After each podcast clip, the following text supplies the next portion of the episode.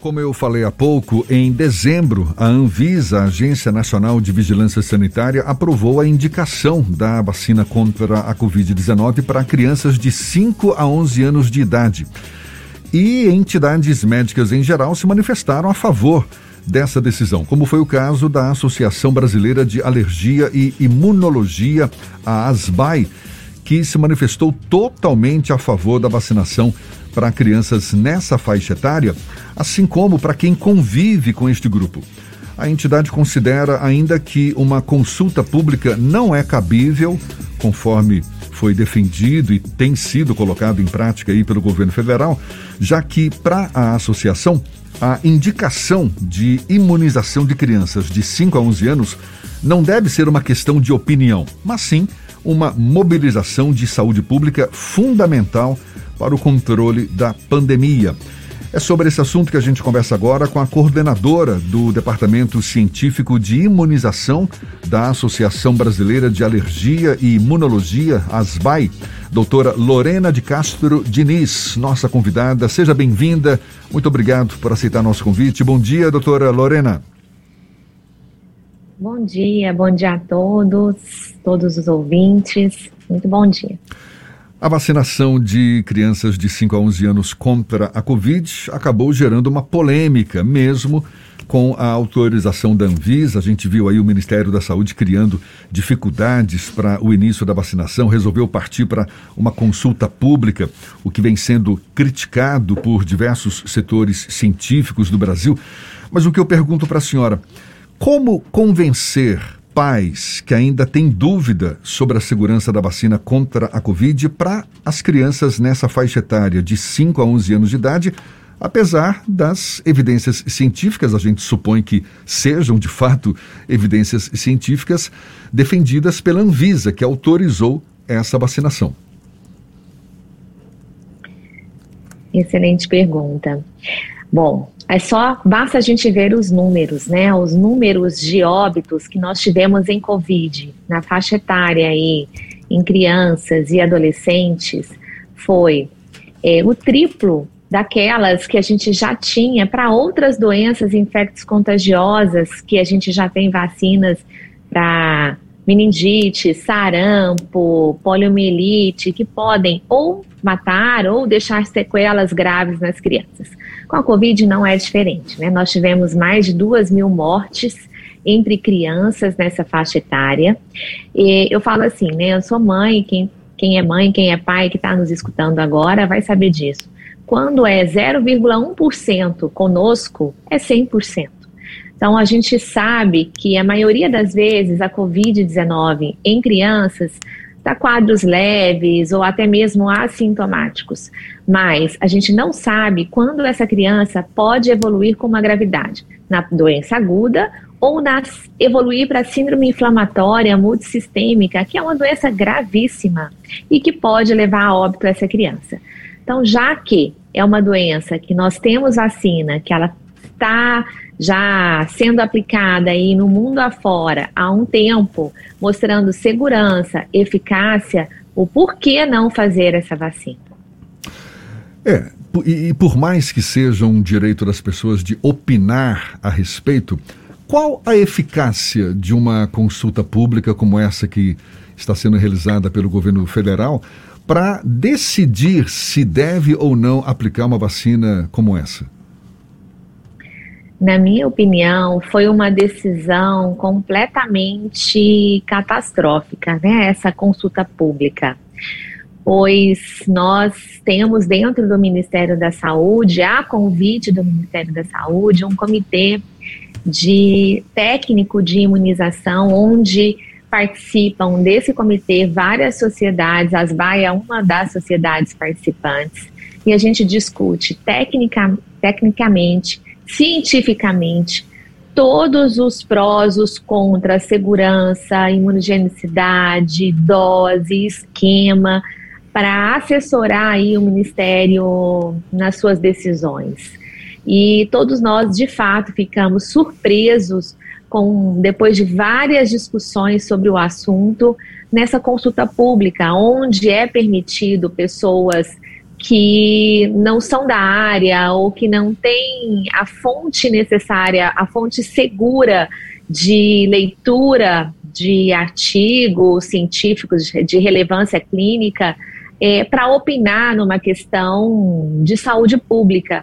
A gente sabe que com a vacinação das crianças a gente vai estar protegendo elas, principalmente com as novas variantes, é, e protegendo consequentemente quem está ao seu redor. Às vezes um idoso com comorbidade, um pai, uma mãe também com comorbidade, que hoje os pais, a gente sabe que os pais estão sendo pais cada vez mais velhos.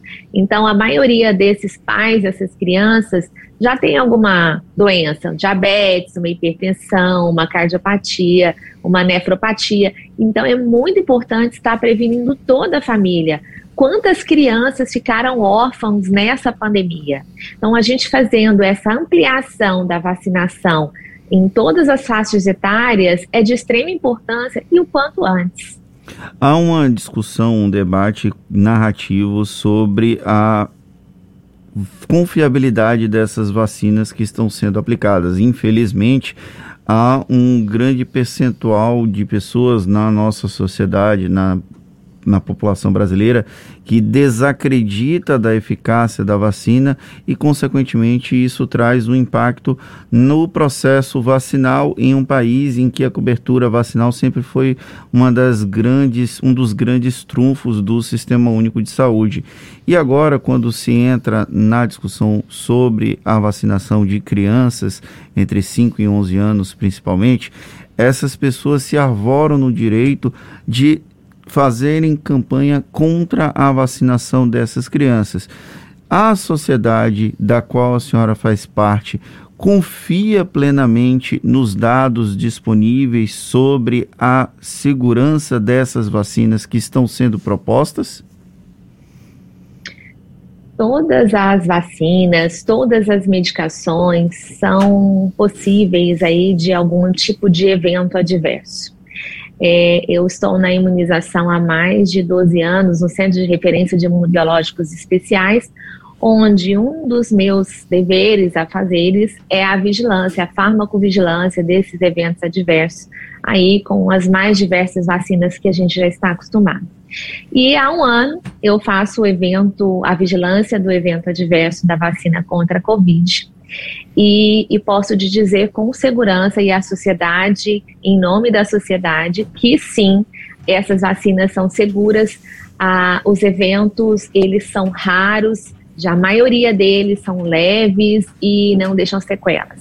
Alguns eventos mais graves aí, ditos aí na, no noticiário, próprio, no, nos próprios artigos, né? Existem alguns casos, por exemplo, de miocardite que foram relatados aí com a vacinação dos adolescentes, que ainda não foram completamente é, um evento não quer dizer que está relacionado à vacina. Todo sinal ou sintoma que acontece após a aplicação de uma vacina, ele é considerado um evento adverso. Agora, a relação causal, se a vacina de fato foi a causa daquele sinal ou sintoma que aquela, aquela criança, adolescente ou adulto apresentou após a vacinação, ele deve ser e é sempre investigado a profundo para trazer de fato essa segurança. A gente tem que sempre colocar na balança risco-benefício e a ASBAI, ela sim, ela assina embaixo na eficácia, na segurança dessa vacinação nas crianças. Eventos adversos podem acontecer? Podem, mas eles, eles são totalmente previsíveis, entre aspas, é, e a maioria deles são leves, como dor local, uma febre, um mal-estar. É muito raro acontecer um evento mais grave.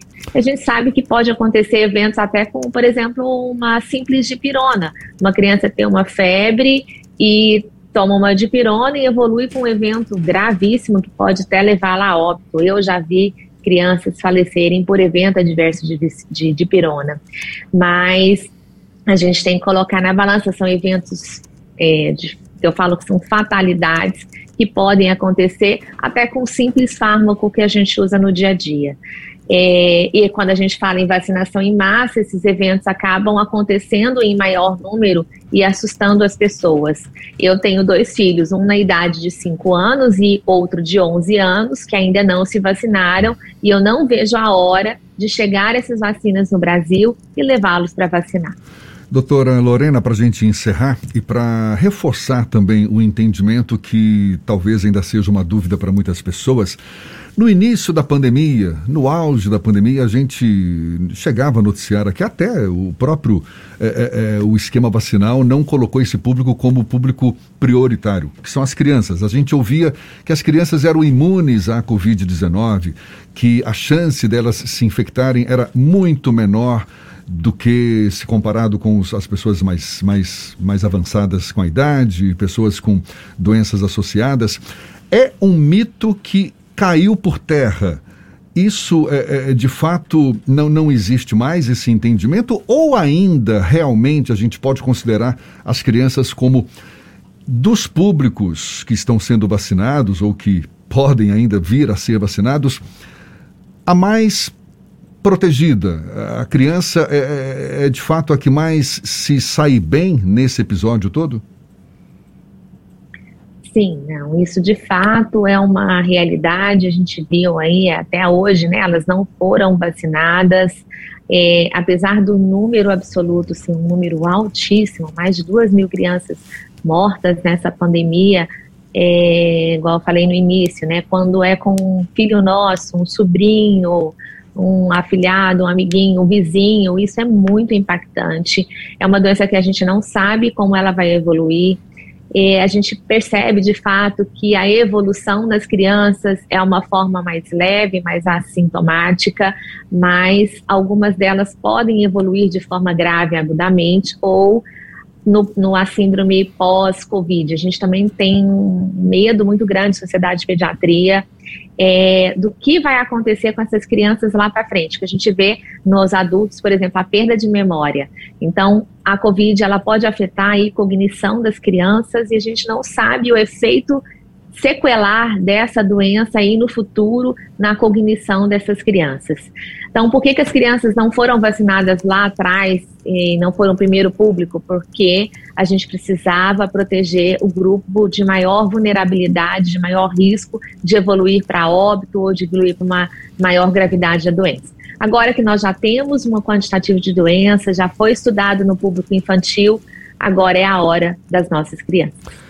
Doutora Lorena de Castro Diniz, que é coordenadora do Departamento Científico de Imunização da ASBAI, Associação Brasileira de Alergia e Imunologia, muito obrigado pela sua disponibilidade, pela atenção dada aos nossos ouvintes. Um bom dia e até uma próxima.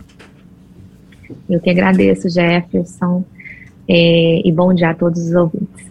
Agora são 7h41 na Tarde FM.